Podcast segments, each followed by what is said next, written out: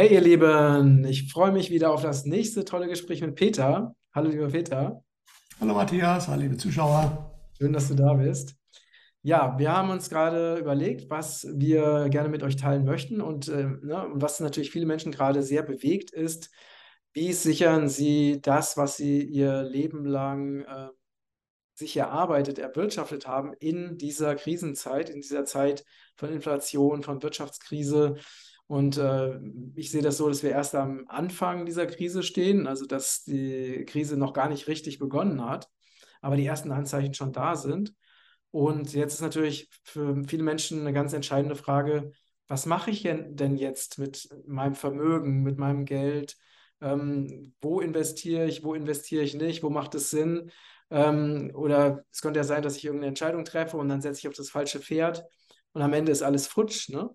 Äh, sieht man ja zum Beispiel Menschen, die jetzt gerade in, in, intensiv in Krypto investiert haben, die kenne ich einige, die wirklich sehr viel verloren haben durch, durch Krypto-Investments. Ich habe auch einiges verloren durch Krypto-Investments, by the way.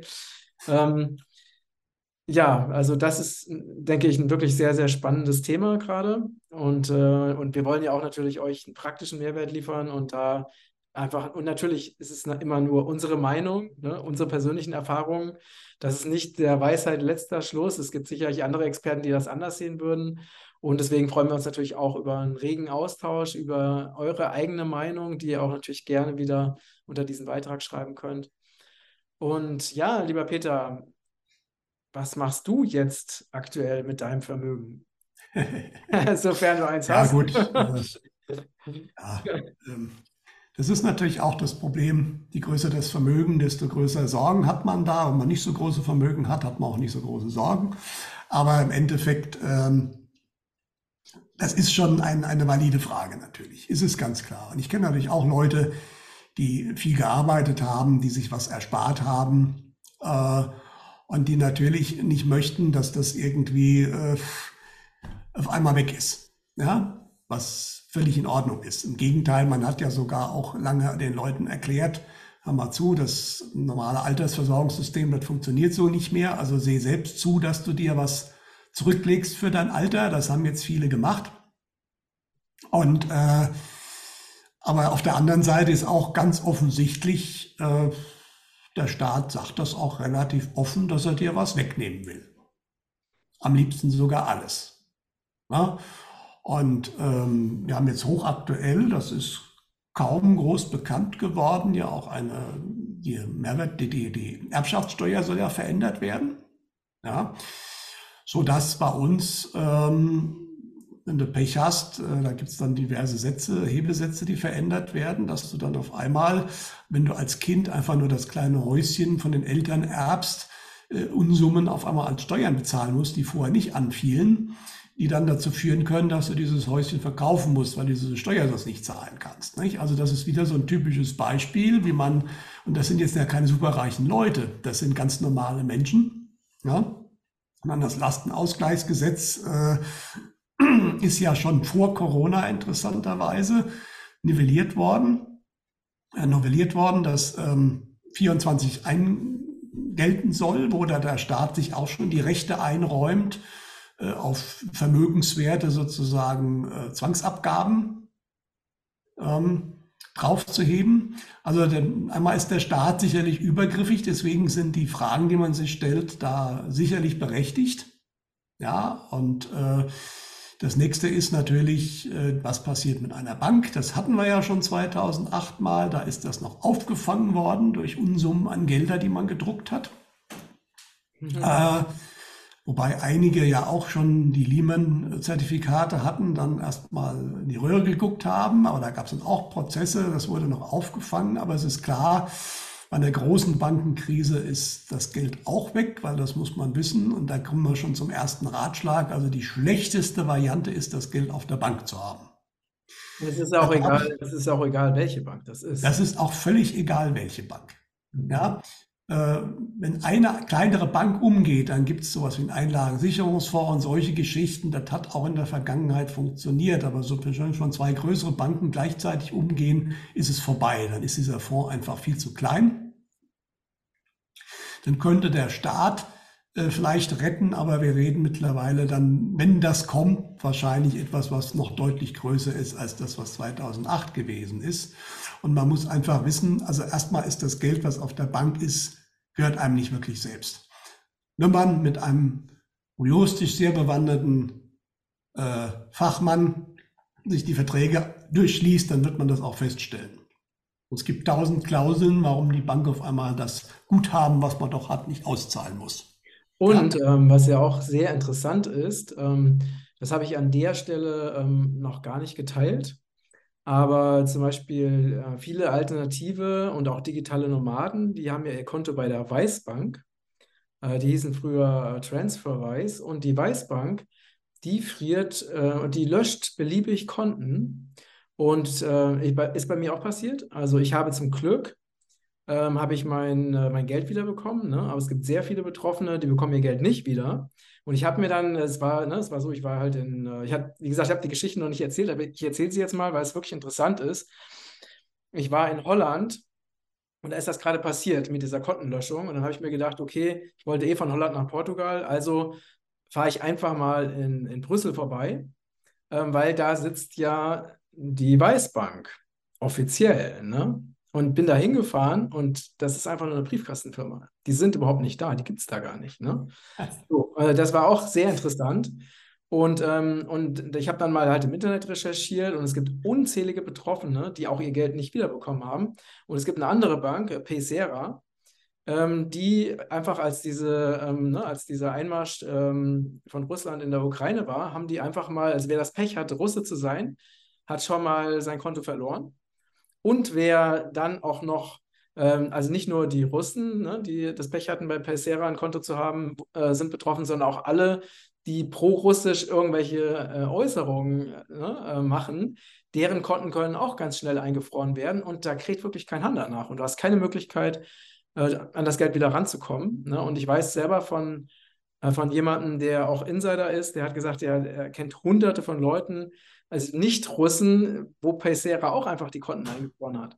Das heißt, mhm. Pacera und Weiß kann ich nur wirklich raten, das ist ein großes Risiko, weil bei den Banken weiß ich es persönlich, ein großes Risiko, wirklich da eben äh, ein Konto zu haben. Genau. Im Endeffekt trifft das auf alle Banken zu. Ähm, man hat das ja in Zypern durchexerziert vor einigen Jahren wo dann auch einfach mal die Konten gesperrt waren. Dann hat man pro Tag nur noch einen relativ geringen Eurobetrag abheben können. Im Endeffekt ist dann auch ein Cut gemacht worden. Der war aber, glaube ich, bei 80.000 Euro. Der sollte ursprünglich viel niedriger angelegt werden, aber dann hat man das doch nicht ganz so stark gemacht. Aber alles, was über 80.000 Euro war glaube ich, war, ist dann einfach weg gewesen. Ersatzlos gestrichen von den Geldern, ja. Und ähm, das war ja ein bisschen der Pilotversuch. Ne? Und sowas passiert übers Wochenende, wie unser ehemaliger Finanzminister Schäuble das auch schon, so schön suffisant mal im Interview gesagt hat, dass das die Leute nicht flüchten können. Also sprich, das Geld auf der Bank ist sozusagen äh, einfach ein Versprechen, dass du vielleicht da wieder was zurückkriegst. Ja, also das ist mal relativ klar. Das haben aber auch viele schon verstanden, auch von reicheren Leuten, dass das Geld auf der Bank nicht so sicher ist. Hinzu kam jetzt dann, das ist jetzt ja wieder ein bisschen anders geworden, diese Negativzinsen, wo völlig klar war, ab einer gewissen Summe musstest du sogar noch Geld dafür bezahlen, dass die Bank dein Geld behalten darf. Ähm, so, also das ist die schlechteste Variante. Da ist das zweite Risiko gleich mit dabei, weil nämlich das Währungsrisiko. Also sprich, was wir jetzt ja immer stärker sehen, äh, Inflation oder sogar Hyperinflation das rasiert dir die Bankkonten natürlich genauso weg. Aber das rasiert dir auch das Bargeld weg. Das ist ja erstmal der erste Schritt, Bargeld zu Hause zu haben, was sicherlich nicht verkehrt ist zu einem gewissen Betrag, weil wenn die Banken mal zu sind, und da müssen ja nur die Bankautomaten nicht gehen, hatten wir ja auch einen interessanten Fall, habe ich auch jetzt in meinem Rückblick, Jahresrückblick gesehen. Es gab ja mal ein, zwei Tage, das hat sich dann aber in vielen Bereichen teilweise zwei, drei Wochen hingezogen, dass die ganzen Kartenzahlungsgeräte nicht mehr gingen. Mhm. Einer bestimmten Firma. Und je nachdem, in manchen Gebieten waren die extrem verteilt, dann konntest du nur noch bar bezahlen. Und wenn natürlich die Bank zu ist und der Automat aus ist, dann kannst du erstmal nicht mehr einkaufen, wenn du im Endeffekt kein Bargeld hast. Also deswegen ist Bargeld sicherlich die bessere Lösung als das Konto. Aber wie viel Bargeld würdest du, würdest du so empfehlen, ähm, so zu Hause? Man sollte halt im Endeffekt mindestens so viel zu Hause haben, meiner Ansicht nach, dass man im Monat alles bestreiten kann, was man bestreiten kann. So ein, ein Monat lang. Ja. ja. ja. Ähm, ansonsten ist Bargeld aber natürlich auch für längerfristig. Es ist halt da. Ich muss natürlich auch eine gewisse liquide Sache haben auf dem Konto und auch in Bar. Ich muss ja mein Leben weiterführen.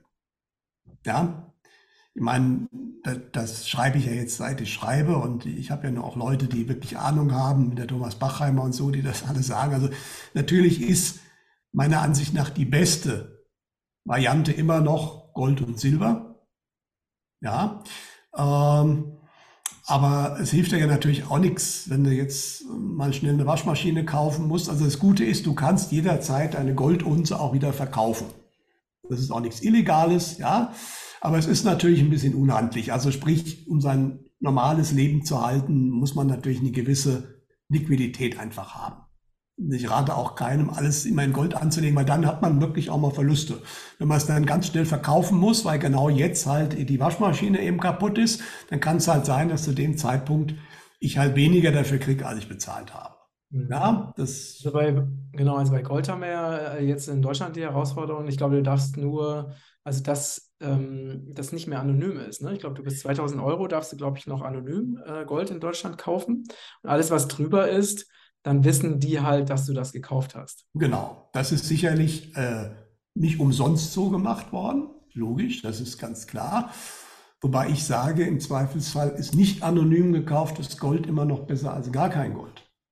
Man muss ja einfach gucken, welche Alternativen haben. Und da kommen wir jetzt dazu. Ja? Wobei Silber unter Umständen, also ein Goldverbot gab es immer schon mal in der Geschichte. Ja?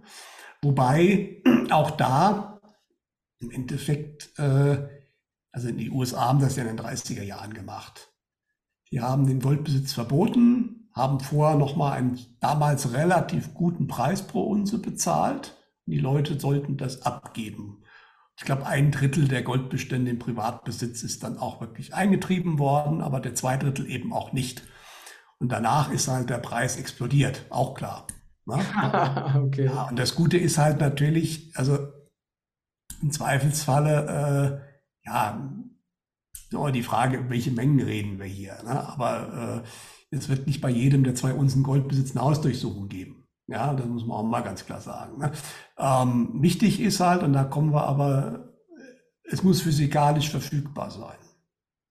Also es hilft einem wenig, ein Papierzertifikat zu haben, das irgendwo für mich eine Unze Gold liegt. Das heißt, also du würdest also nicht in Gold oder Silber investieren, was zum Beispiel in Singapur, in London oder in, in Zürich, in, äh, in ähm, Safes gelagert wird für dich? Also man muss halt gucken, es gibt unterschiedliche Dinge. Es gibt Unternehmen wie goldsilber.org, gibt es auch noch ein paar andere. Das, das ist eigentlich eine ganz gute Lösung, wenn man auch ein bisschen liquide sein will. Ähm, das ist wie ein Konto. Und da zahlt man ein und die kaufen davon wirklich physikalisch Gold, lagern das irgendwo im Stollen ein. Ja, und man kann das dann relativ einfach an die wiederverkaufen. Man kann aber auch das physikalische Gold oder Silber sich liefern lassen oder abholen. Ja. Ähm, das ist wohl auch recht vertrauenswürdig. Ich kenne auch Leute, die seit vielen Jahren das äh, mit denen machen. Das ist auch, wie gesagt, absolut egal alles. Ja. Ähm, aber es gibt natürlich auch sogenannte Zertifikate. Da kriegst du mhm. einfach nur ein Papier. Dir gehört irgendwo eine Unze Gold. Und da ist schon seit langen Jahren, also ich, das ist schon zehn Jahre her oder so, da gab es schon auf eine Unze physikalische Unze Gold, die irgendwo liegt, 75 Zertifikate, die an Leute ausgegeben würden, dass ihnen diese Unze gehört. Mhm, mhm. Das wurde ja seit Anfang an des Bankgeschäftes ja gemacht. Also früher war ja auch immer eigentlich äh, die Währung durch ein entsprechendes Gegengewicht an Edelmetallen, das irgendwo liegt, gedeckt. Das war ja einfach nur ein Schein, deswegen heißt es ja auch Pfund Sterling in England. Weil für ein Pfund Sterling hast du gegen diese Note ein Pfund Sterling Silber von der Bank bekommen. Mhm. Mhm. Und irgendwann kamen dann aber schlaue Banker auf die Idee, ja, es wollen ja nicht immer gleich alle gleichzeitig ihr Silber haben. Und ob es jetzt die unser 1 oder A oder B ist, ist ja wurscht. Also kann ich doch viel mehr Leuten sagen, du kriegst Silber, wenn du mir die Note bringst, aber die kommen ja nicht alle gleichzeitig. Deswegen kann ich ja Mehrfachzertifikate aussteigen. Das ist ja das Gleiche, das ist ja das Gleiche, was die Bank macht. Ja, genau. Sie verleiht ja auch Geld, was sie nicht hat. Ne, was ist der Bankraub gegenüber der Gründung einer Bank? Ne? Also das ist ja bekannt. Nicht? Aber es ist nicht illegal und das ist ja dieses Mindestreservesystem, hat das ja dann sozusagen äh, äh, exponiert, also exp äh, exponentiell wachsen lassen. Also sprich, man, die Banken müssen eine gewisse Mindestreserve, die aber verschwindend niedrig ist, im Endeffekt halten und den Rest können sie einfach erzeugen. Und im Endeffekt, äh, deswegen darf es auch ein Bankrun so gefährlich. Also wenn alle zu viele Leute gleichzeitig ihr Geld da holen wollen, ist die Bank fertig, weil die hat das gar nicht. Ja, ja nicht? Also deswegen die ganz klare Aussage, äh, Gold und Silber, wie gesagt, man kann sich das mal anschauen mit, dieser, mit diesen speziellen Modellen, wo aber wirklich physikalisch, es ist wohl auch nachweisbar, äh, wirklich auch, die machen diesen Schmuh eben nicht. Dafür ist es wahrscheinlich ein bisschen teurer als bei irgendwelchen Zertifikaten, die ich irgendwo kaufe. Und ein Goldzertifikate kann ich überall kaufen. Ähm, aber ganz wichtig, physikalisch das zu haben, am besten zu Hause. Ja, da gibt es natürlich Leute. Aber da könnte man natürlich, da könnte man natürlich auch ausgeraubt werden oder so. Ja, natürlich. Also es gibt natürlich auch bei Gold und Silber keine 100% Garantie. Auch nicht dafür, dass das nicht, dass das immer in alle Ewigkeit diesen Wert hat. Ja, es ist meiner Ansicht nach die beste Wahrscheinlichkeit und es hat halt auch schon seit 5000 Jahren funktioniert. Ja, und äh, gerade hier in Deutschland haben wir im Laufe des letzten Jahrhunderts einige Erfahrungen gemacht, aber da gibt es immer dieses schöne Beispiel, wenn mein Urgroßvater damals eine Unze Gold, Reichsmark, also äh, Unze Gold, äh, mir vermacht hätte, da konnte man damals einen guten Anzug von kaufen. Und jetzt momentan kostet die Unze Gold, glaube ich, 1700 Euro. Da kriegst du auch einen sehr guten Anzug für. Und alles andere, die meisten Aktien, die meisten Geldwährung sowieso, es ist zweimal passiert, äh, ist, ja, komm, wenn du jetzt denselben Wert in Reichsmark vom Krieg, vom Ersten Weltkrieg hättest, den könntest du da an die Wand hängen, ja, aber mehr halt auch nicht. Ne? Na, und das ist halt inhärent, ist das halt auch im Menschheitsgedächtnis ganz stark drin dass Gold und Silber was wert sind. Was ja? ist mit, äh, mit Kupfer und Platin? Ja, also Gold, Kupfer ist ein bisschen unhandlich. Also mit Silber ist es, kommt wie gesagt auf die Summen, Summen an. Aber schon Silber ist, äh, sagen wir mal, wenn wir über 10.000 Euro reden, ist das nicht so wild. Aber es gibt ja Leute, die haben sechsstellige Beträge oder sogar siebenstellige Beträge. Dann brauchst du gerade bei Silber schon ziemlich große äh, Aufbewahrungsmöglichkeiten, um es noch vorsichtig zu sagen. Bei Gold ist das nicht ganz so wild. Weil so ein Kilogramm Goldbarren, den steckst du in die Hosentasche, ohne dass er aufträgt. Und der kostet gar nicht 70.000 Euro momentan oder sowas. Ne? Also, aber auch da gibt es natürlich Grenzen. Ne? Du hast natürlich völlig recht. Ähm, der Staat guckt da drauf, aber gerade wenn man, ich weiß, die meisten werden wahrscheinlich, so wie wir, jetzt nicht unbedingt Summen haben, die in irgendwie einer Form da Lagerprobleme erzeugen würden. Äh, das kann man zu Hause so gut verstecken, wenn man ein bisschen schlau ist. Das, das findet kein Verbrecher. Ja, also. Hast du da, hast du da ein paar Tipps? naja, gut, es gibt, es gibt Leute, die bauen, äh, also ich kenne auch so einen Handwerker, der baut doppelte Böden oder in Schränken gibt es immer irgendwelche Hohlräume, wenn man ein bisschen guckt. Ja, oder der Klassiker. Also ein Dieb guckt auch üblicherweise, also der Toilettenkasten ist eigentlich ein relativ bekanntes äh, äh, Versteck, wo ich sozusagen äh, äh, ein paar Unzen reinkleben kann, Deckel wieder drauf. Aber ah. der klassische Dieb, der einbricht in der Wohnung, der guckt nicht in den Toilettenkasten rein. Die gucken sind üblicherweise auf Bargeld fixiert. Äh, und ähm, Toilettenkasten, ja, das habe ich auch noch nicht gehört. ja, das ist aber eigentlich ein Klassiker, so. ja, dass man da äh, was reinmacht. Ja, oder halt irgendwelche großen, unbeweglichen Dinge oder elektronische Geräte zum Beispiel. Früher waren die Fernseher noch Hand, du konntest in den Fernseher noch was reinmachen. Der schwer genug ist, äh, äh, klaut ihn keiner. Die Waschmaschine ist unter Umständen, hat Hohlräume. Wie gesagt, wenn du halt Multimillionär bist, dann reicht die Waschmaschine nicht mehr, um dein Gold da rein zu verstecken. Aber wenn wir hier mal 10 Unzen reden oder so, die kann ich irgendwo in einem Hohlraum äh, reinmachen. Äh, da, die wird wahrscheinlich nicht mal bei einer Hausdurchsuchung gefunden. Insbesondere wenn derjenige, und das ist ganz entscheidend beim Goldbesitz und Silberbesitz, äh, man sollte natürlich nicht groß herumposaunen, dass man das hat. Ja, äh, weil wenn das natürlich, wenn jemand weiß, dass irgendwo was sein muss, dann sucht er natürlich anders, als wenn er nicht damit rechnet. Mhm. Ja, oder irgendein großer Blumentopf, das da eingraben und den Blumentopf. Bei manchen Goldverstecken ist, glaube ich, die Gefahr größer, dass derjenige, der es versteckt hat, dann selbst irgendwann nicht mehr weiß, wo er es dann eigentlich hingetan hat. Und schon gar nicht die Erben. Das ist, glaube ich, dann eher die größere Gefahr, als dass wirklich von einem Einbruch geklaut wird. Ja, ja das stimmt. Ja, das Schließfach ist in der Hinsicht ein Risiko. Also das Schließfach ist erstmal nicht betroffen, wenn die Bank pleite ist. Weil der Inhalt des Schließfaches, darauf hat die Bank eigentlich keinen Zugriff. Äh, natürlich kann man zeitweise nicht rankommen, wenn die Bank zu ist. Ja, aber das gab es, und Schließfächer gibt es ja schon ein bisschen länger in der ja, Vergangenheit. Schließfächer eben, die, die nicht von der Bank sind. Ja gut, also die Bankschließfächer sind im Endeffekt, äh, der Inhalt des Schließfachs ist, hat die Bank keinen Zugriff. Das heißt, wenn die nee, Bank... Nee, ich, achso, nee, ich meinte, ne, es gibt ja auch ähm, private Firmen, die einfach, äh, also nicht Banken, die einfach auch Schließfächer anbieten, unabhängig mhm. von Banken. Ja gut, gibt's auch, aber unterscheidet sich nicht so vom Bankschließfach, sondern mehr äh, der Staat, sag mal, vor dem Staat schützt dich das nicht. Weil das gab es in der Vergangenheit schon auch, gerade wenn es so ein Goldverbot gab oder so oder irgendwelche Abgaben, dass du dann erstmal nur noch im Beisein eines Finanzbeamten an ein Schließfach ran darfst, der da mit reinschaut. Ja, also das gab es in der Vergangenheit, im letzten Jahrhundert schon öfters mal. Du meintest, dass das zum Beispiel private äh, Schließfachunternehmen genauso betreffen würde? Ja, davon gehe ich aus. Wenn das groß genug ist, ja. Sobald der Staat das weiß, dass du das hast, und die werden wahrscheinlich das nicht einfach machen dürfen, ohne dass der Staat das weiß, könnte ich mir vorstellen, dann wirst du da, die werden einfach die Vorgabe haben, da kommt keiner, wenn da einer rein will, muss für uns ein Beamter dabei sein. Mhm. Ja, ja, also das ist schwierig.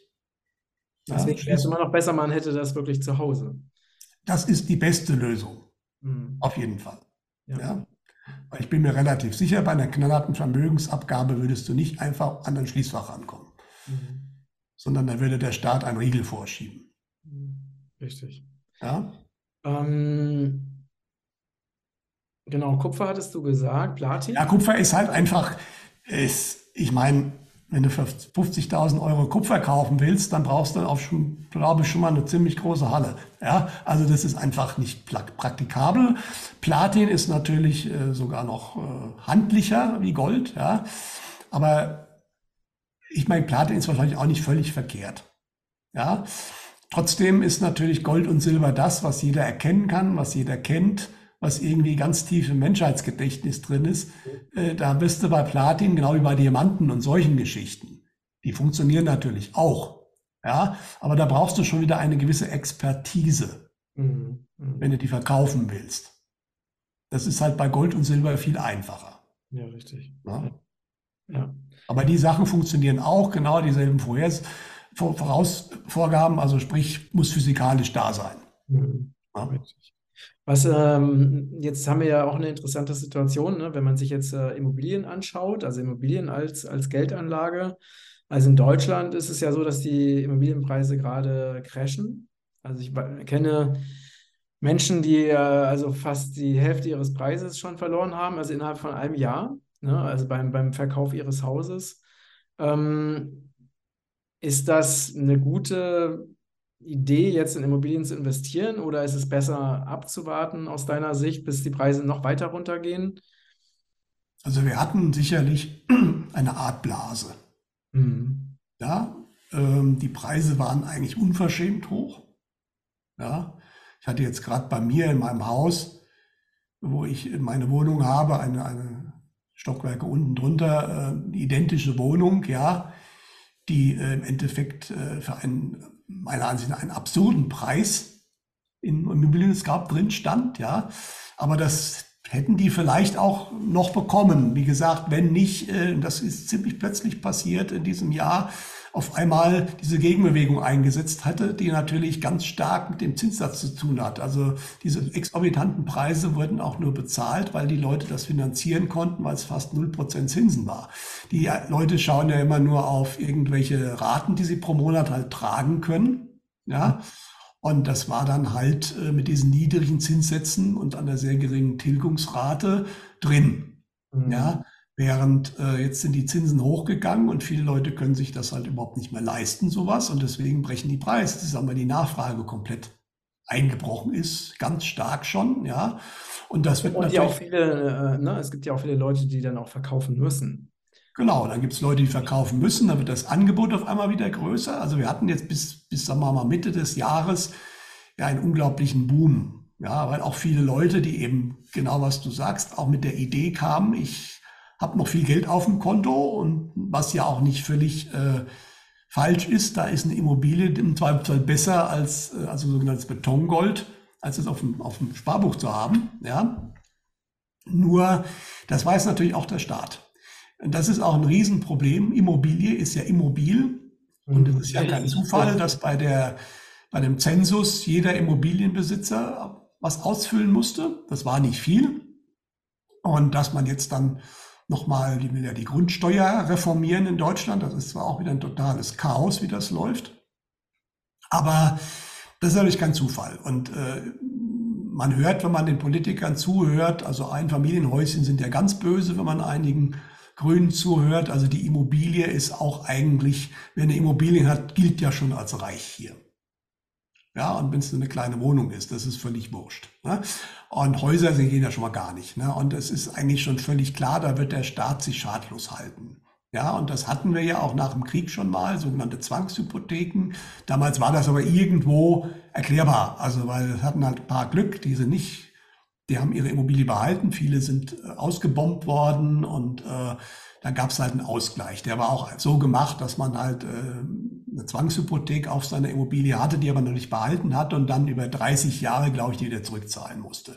Ob das wieder so wäre, ist eine spannende Frage. Oder ob man diesmal, weil man ja auch den Leuten eigentlich ihr Eigentum wegnehmen will, viel härtere Maßnahmen nimmt. Und da ist die Immobilie natürlich ganz vorne weg dabei. Nicht?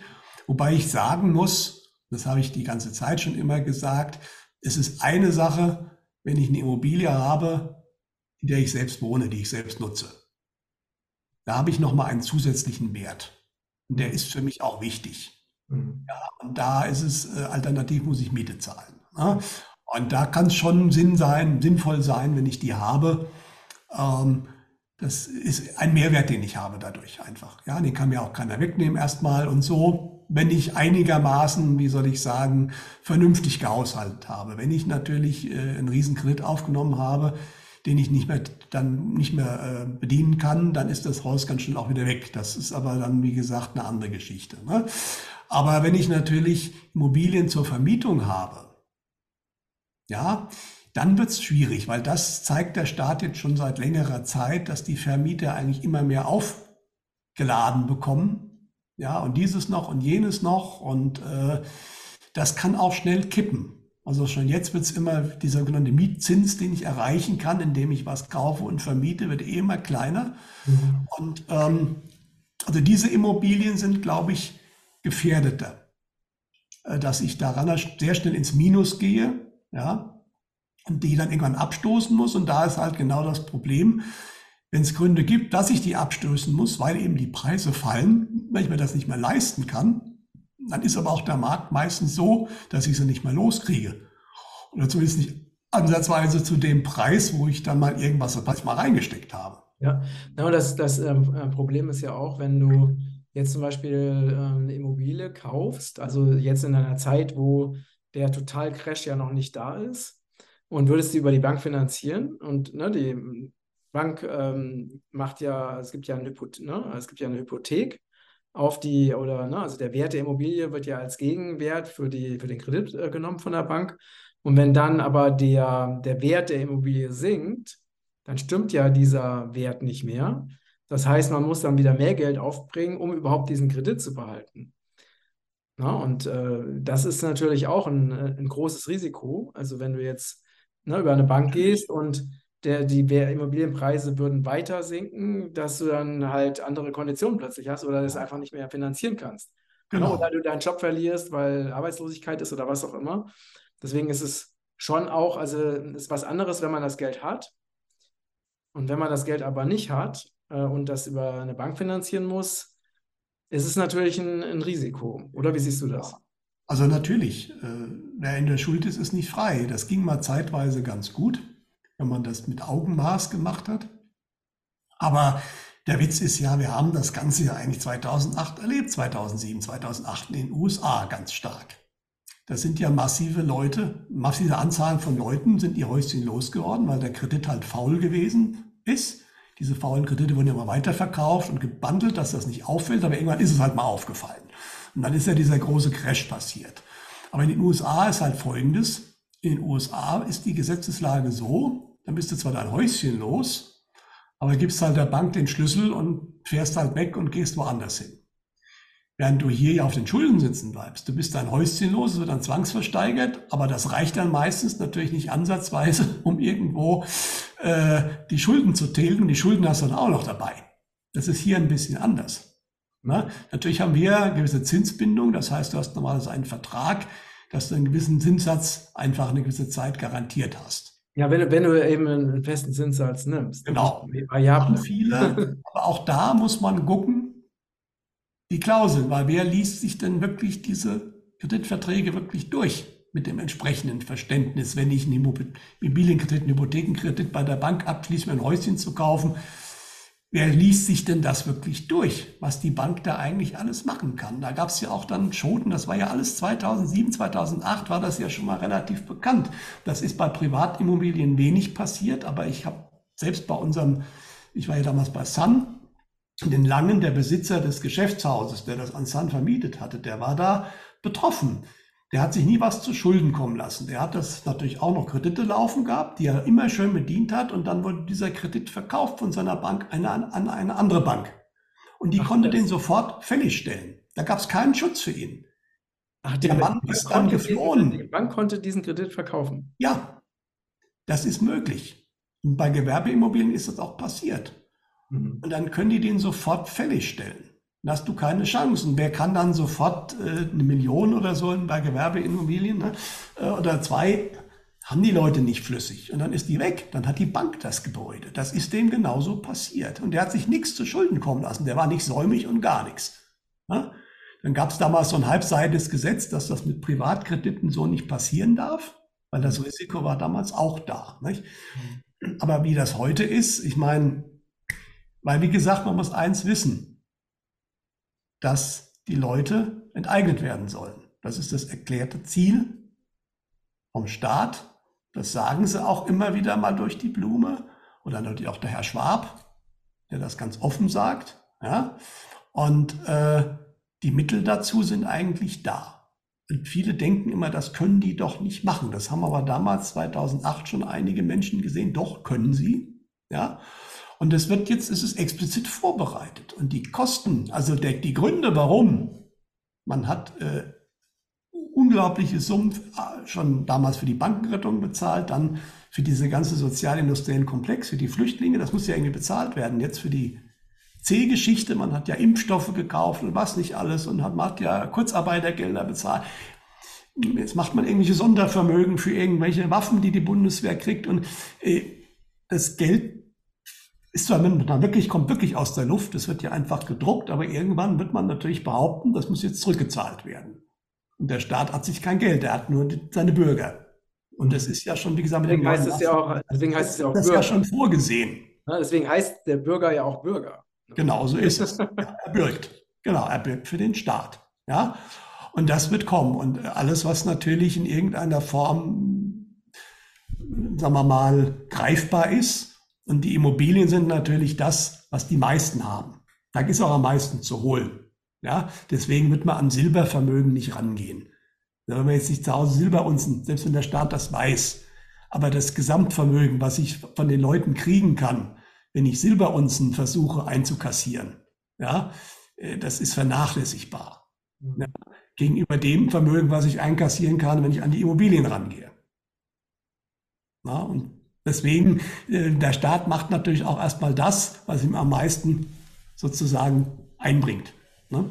Richtig. Deswegen sind die ähm, Immobilien sicherlich der gefährdetste Teil zusammen mit den Sparkonten. Mhm. Ja. Mhm. Richtig. Ja. Was sagst du denn zum Thema Krypto? Krypto und Bitcoin? Jo, na gut, Kryptos gibt es ja sehr, sehr viele mittlerweile. Ah, also ich war da immer skeptisch. Ich war da immer skeptisch. Ich habe immer gesagt, man kann da, du hast ja gesagt vorhin, ich weiß gar nicht, äh, äh, dass du Leute kennst, die da einiges verloren haben. Äh, aber ja, das war schon immer so. Also die Kryptowährung, wenn du geschaut hast, das sind immer tolle Wellenlinien. Also da konnte man aber auch viel gewinnen.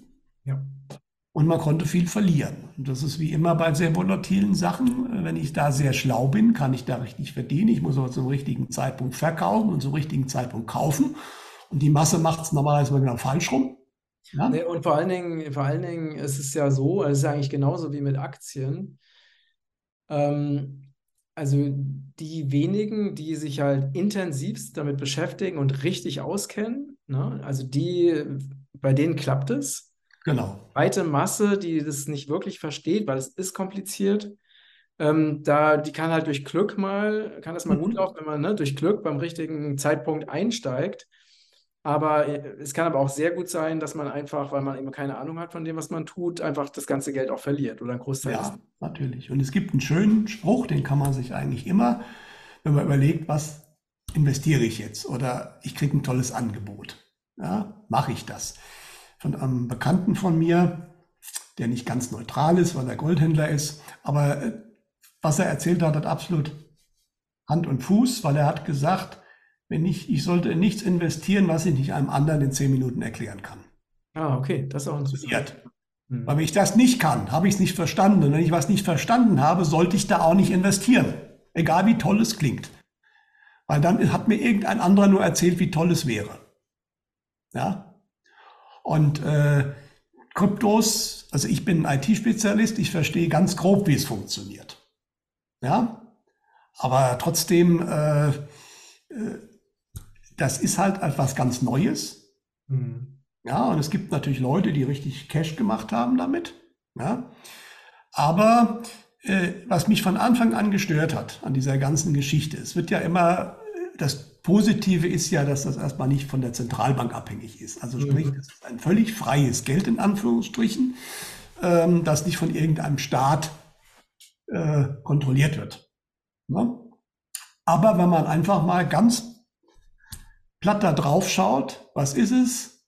Eine rein elektronische Währung und zwar eine rein elektronische Weltwährung. Und dann überlegen wir mal, was in der neuen Weltordnung, was der tiefe Staat immer machen wollte. Eine Weltwährung, die rein elektronisch ist. Und das hat mich schon von Anfang an gestört. Weil die Anonymität ist damit nicht gegeben. Das ist auch ein ganz großer Irrtum. Im Gegenteil. Das Kryptomodell, also das Blockchain-Modell, basiert genau darauf, dass sämtliche Transaktionen vielfach verteilt gespeichert sind, aber natürlich jederzeit nachvollziehbar sind. Ich kann da zwar pseudonym sein, aber im Endeffekt ist es nicht schwer herauszufinden, wer welche Transaktion gemacht hat und wie. Und damit bist du mit dieser Kryptowährung überwachbar. Und es ist mir völlig klar, dass jeder Geheimdienst dieser Welt das auch tut. Ja, also, ne? das ist halt, äh, deswegen aus dieser Sicht für mich schon mal kritisch zu sehen. Mhm. Ja. Was ich dann auch kritisch gesehen habe, ich bin ja jetzt nicht unbedingt jemand, der dieser Klimawandelgeschichte glaubt, aber Unmengen von Energie zu erzeugen, nur um irgendwas zu rechnen, um irgendwelche Bitcoins zu erzeugen, das hat für mich auch, sagen wir mal, aus, aus Umweltsicht keinen Sinn, macht das für mich. Ja, also, also genau, muss Bitcoin natürlich irgendeinen Aufwand erzeugen, dass dieses Geld einen Wert hat. Ja, aber das über sinnlos verbratene Energie zu machen, das ist meiner Ansicht nach nicht der Weg, in dem unsere Welt weitergehen kann. Also das, ja, ist, ja beim Bitcoin ist das ja wirklich extrem. Ne? Also genau. Ja, ja es gibt äh, mittlerweile erste Kryptowährungen, die das anders machen. Ja, aber das fand ich auch schon immer doof. Nicht? Und dann hat den Egon Fischer, der hat mal die geistige Welt gefragt. mhm. was von diesen Kryptos zu halten ist. Und spannend war, seine normalen Kollegen auf der anderen Seite, die haben ihm dann gesagt, wir haben da keine Ahnung. Ja, die sind schon lange tot, die kennt das nicht. Ne? Und dann haben sie aber jemanden geholt, das fand ich lustig, der halt vor kurzem verstorben ist, ein Finanzspezialist war, der konnte aus der geistigen Welt noch ein bisschen besser darüber berichten. Und der hat gesagt, ja, also ähm, das ist jetzt nicht grundsätzlich böse, aber fast alle Kryptowährungen wurden unterwandert mittlerweile. Was typisch ist, wenn was zu erfolgreich ist, versucht die Gegenseite das zu unterwandern. Ja? Mhm. ja? Und äh, also die Empfehlung war nicht unbedingt da was zu machen. Also das ist auch nichts um längerfristig, das kann doch auch keiner sagen. Ich meine, wie gesagt, Gold, selbst bei Gold gibt es keine 100% Sicherheit, aber das hat eben seit tausenden von Jahren funktioniert. Die gibt es jetzt seit 20 Jahren oder so. Ja, was völlig Neues. Äh, was, äh, also es ist schon sehr, sehr gewagt, da wirklich drauf zu bauen, Vermögen zu retten, mhm. meiner Ansicht nach. Ja, nee, weil es ist einfach, äh, es ist hoch spekulativ äh, und damit hast du immer das Risiko des Totalverlusts. Ne? Genau so ist es. Ja, von daher. Und äh, deswegen, äh, man kann damit rumspielen, wenn man ein gewisses Spielgeld sich nimmt und sagt, okay, das setze ich jetzt ein und dann gucke ich mal und kaufe und verkaufe und wie du es gesagt hast, je besser ich mich auskenne, auch mit, mit welchen und äh, dann auch, wie gesagt, beim guten Aktienhandel ist es ganz ähnlich. Ja, es ist völlig egal, wenn ich äh, üblicherweise viel Ahnung habe, kann ich in der Base oder in der Rose kann ich viel Geld verdienen mit Aktien. Ja, äh, das sind Möglichkeiten, die ich habe. Aber der Normalbesitzer, der äh, verliert meistens immer. Ja, wir hatten ja hier auch ein ganz heftiges Thema. Das ist ja schon viele Jahre her, das weiß ich auch noch als die Telekom-Aktie rauskam. Und dann gab es ja sogar Werbespots im Fernsehen, wo Manfred Krug, was man eben ziemlich übel genommen hat, dafür diese Aktie Werbung gemacht hat, wobei ich den Krug da in Schutz nehmen muss. Die Leute wollten es halt nicht wissen. Es ging aber nur auf einmal, Aktien ist das große Ding und dann auch noch mit Elektronik und Telekom.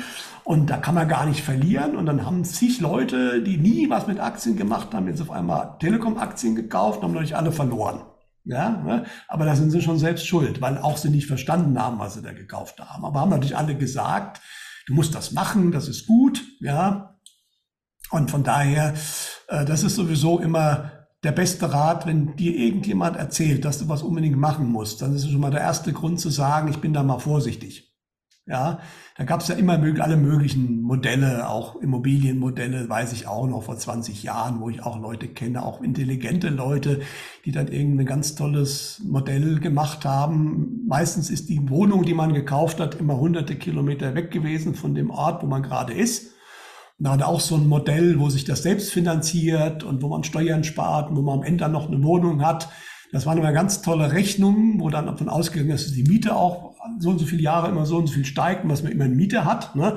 Ich kenne aber eigentlich kaum einen, bei dem das wirklich aufgegangen wäre. Also sprich, am Ende haben sie alle, äh, wie soll ich sagen, in die Röhre geguckt, nicht Totalverlust gehabt, aber das war alles nicht so doll. Aber damals wurde das auch psychologisch sehr, sehr gut aufgebaut. Und äh, dann gab es Schiffsanleihen, die für etwas betuchtere Leute angeboten wurden. Die wurden auch nicht glücklich damit. Also in dem Moment, wo wirklich jemand äh, vor allen Dingen, also wenn man einen guten bezahlten Finanzberater hat, dem man Geld für seine Leistung gibt, dann kann man, glaube ich, auch davon ausgehen, dass äh, vielleicht da auch eine gute Beratung zustande kommt. Aber schon bei den Banken ist völlig klar, wenn die dich kostenlos beraten, und das haben ja auch einige zugegeben bei Banken, die müssen natürlich bestimmte Produkte einfach verkaufen. Ja. Ja. Äh, die werden ganz selten zu Gold raten, weil da hat die, die Bank verkauft auch Gold, aber da hat sie nicht viel von. Mhm. Ja. Und deswegen, wenn jemand äh, umsonst dir Ratschläge gibt, es gibt, da ist no free lunch heißt es im Englisch. Also irgendwo kriegt er das Geld wieder her. Ja, ja.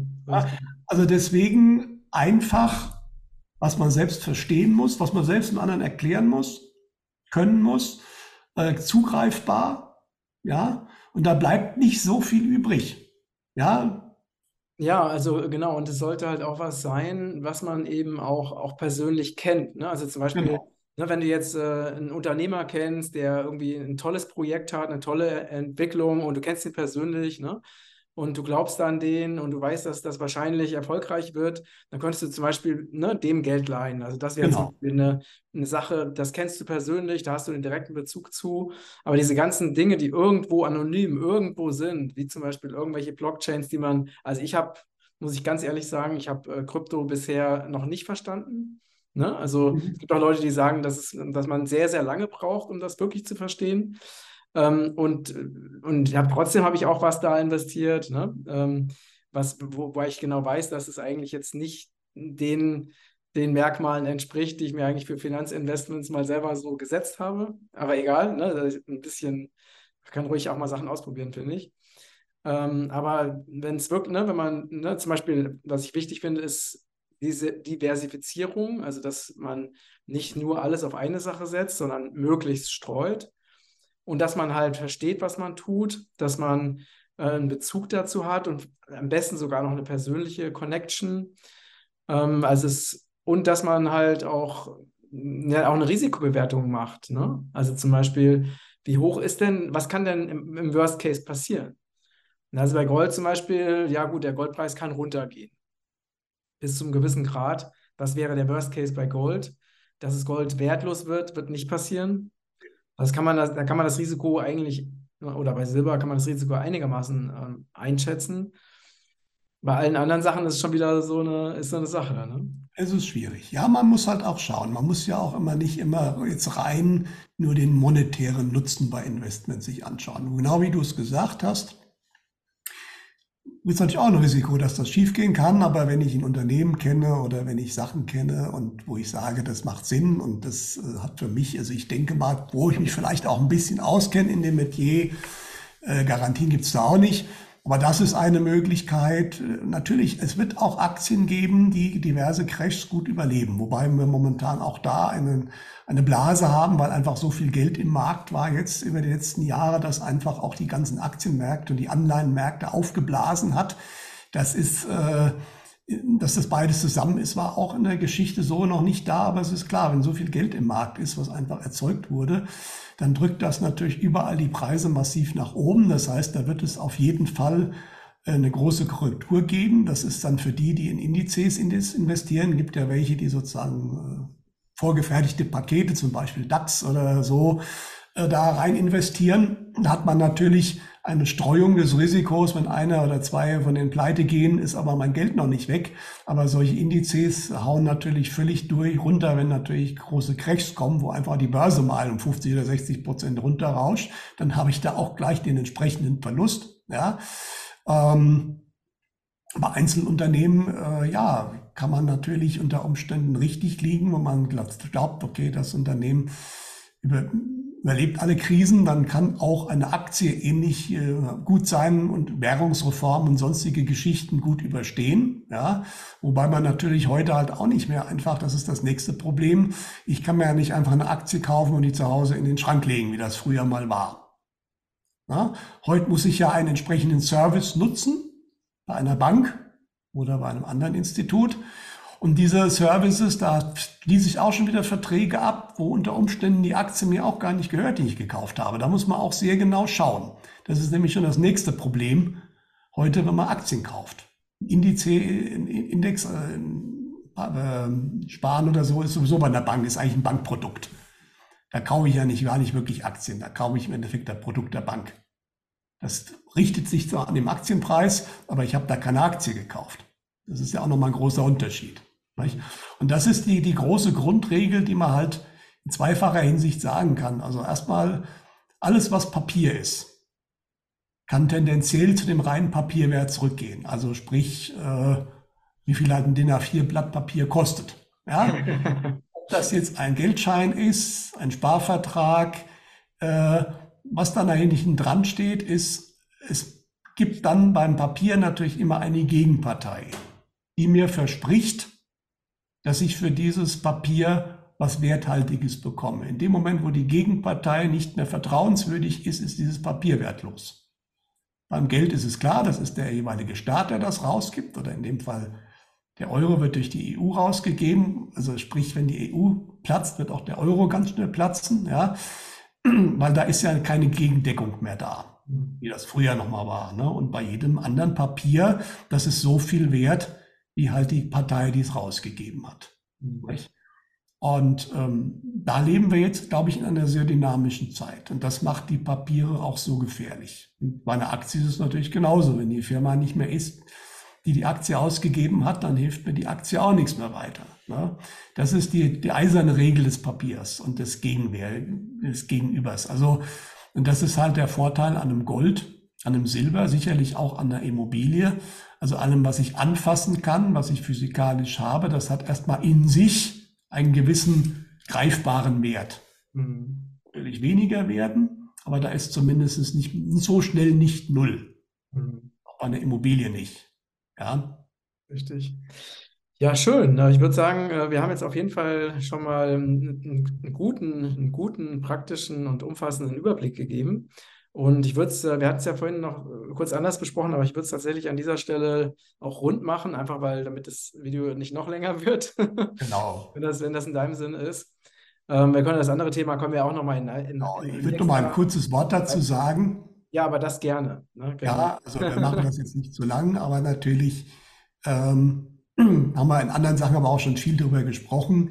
Ähm, es ist verständlich. Äh, ich habe ja auch lange genug und ich arbeite jetzt ja auch ganz regulär, ja, also äh, und natürlich, wenn man da Ersparnisse sich erschafft, äh, das hat natürlich, äh, hat man ja auch Schweiß und Tränen sozusagen reingepackt. Das ist, ist jetzt auch nicht völlig verwerflich, wenn man natürlich möchte, dass das irgendwo einem dann auch später weiterhilft, solange man nicht, also ich denke, wenn man wirklich nur um des Scheffelns, Scheffelns von Wert und Geld arbeitet oder was macht, das ist, glaube ich, keine gute äh, Motivation, das zu machen, äh, wenn das der Hintergrund ist. Aber wenn man natürlich auch gerade auch als Altersversorgung sich solche Sachen äh, äh, macht, ist das nicht verwerflich. Ja, und dann hat man, das ist auch nicht verwerflich, dann zu versuchen, das irgendwie zu retten. Ja, ähm, allerdings muss man aufpassen, dass man auch nicht zu sehr diesem anhaftet. Das ist äh, die, die Gefahr natürlich. Wir haben darüber gesprochen. Es ist aber auch unklar, wann genau das passieren wird. Es werden Zeiten geben, da wird das einfach kein großes Thema mehr sein, wie viel ich besitze. Da wird für mich für die wichtigsten Sachen anderswertig gesorgt. Aber das ist auch noch nicht in zwei Jahren soweit, das ist auch klar. Und bis dahin wird es Systeme geben, wo man einen gewissen Gegenwert liefern muss, wenn man was haben will, gerade im Alter. Auch denke ich. Ne? Von daher ist das auch nicht völlig verwerflich, sich da Gedanken zu machen und zu versuchen, das, was man jetzt hat, ähm, im Endeffekt in irgendeiner Form zu bewahren. Ich möchte jetzt aber auch noch mal die Idee man kann natürlich Sachen auch invest in, in, Sachen investieren, die nicht materiell sind, die einem aber weiterhelfen. Zum Beispiel in die eigenen Fähigkeiten. Ja, also ich kann die Gesundheit zum Beispiel ne? lernen. Es kann auch sein, je nachdem, gewisse Werkzeuge, gewisse Materialien, mit denen ich aktiv was tun kann, um dann vielleicht wieder Sachen auch verkaufen zu können, wenn nicht mehr so viel zu kaufen ist in diese Zeiten kommen wir ja. Dass ich jetzt noch Sachen, es ist schon viel schwieriger geworden als noch vor zwei Jahren, weil jetzt die Lieferproblematiken da sind. Aber dass ich Sachen, Sachen investiere, die mir praktisch wirklich was nutzen in meinem Leben. Jetzt oder vielleicht auch in zwei, drei Jahren. Ja, genau, wo ich davon genau. ausgehe, dass ich das nicht mehr kriege. Oder dass diese Sachen dann viel, viel teurer werden, Richtig. weil sie eben nicht mehr zu kriegen sind. Und dann habe ich immer auch neben dem materiellen Wert einen für mich praktischen Wert, mit dem ich was anfangen kann. Mhm. Ja. Richtig. Ja, also wir können ne, in, in, gute Lebensmittel investieren, zum Beispiel. Ne? Wir können in eine alternative Stromversorgung investieren, also falls es mal Stromausfälle gibt, nur als ein Beispiel, ne? oder in in Dinge, die unsere Gesundheit wirklich verbessern, weil die Gesundheit ist einfach das sowieso das Wichtigste oder eines der allerwichtigsten Dinge.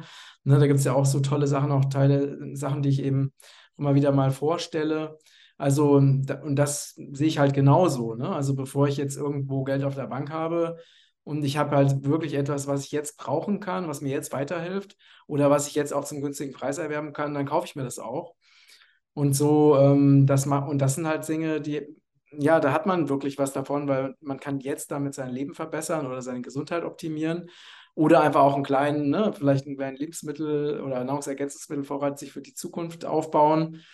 Das ist ja auch äh, auf jeden Fall sehr sinnvoll. Ne? Genau, also das sollte man sich auch überlegen.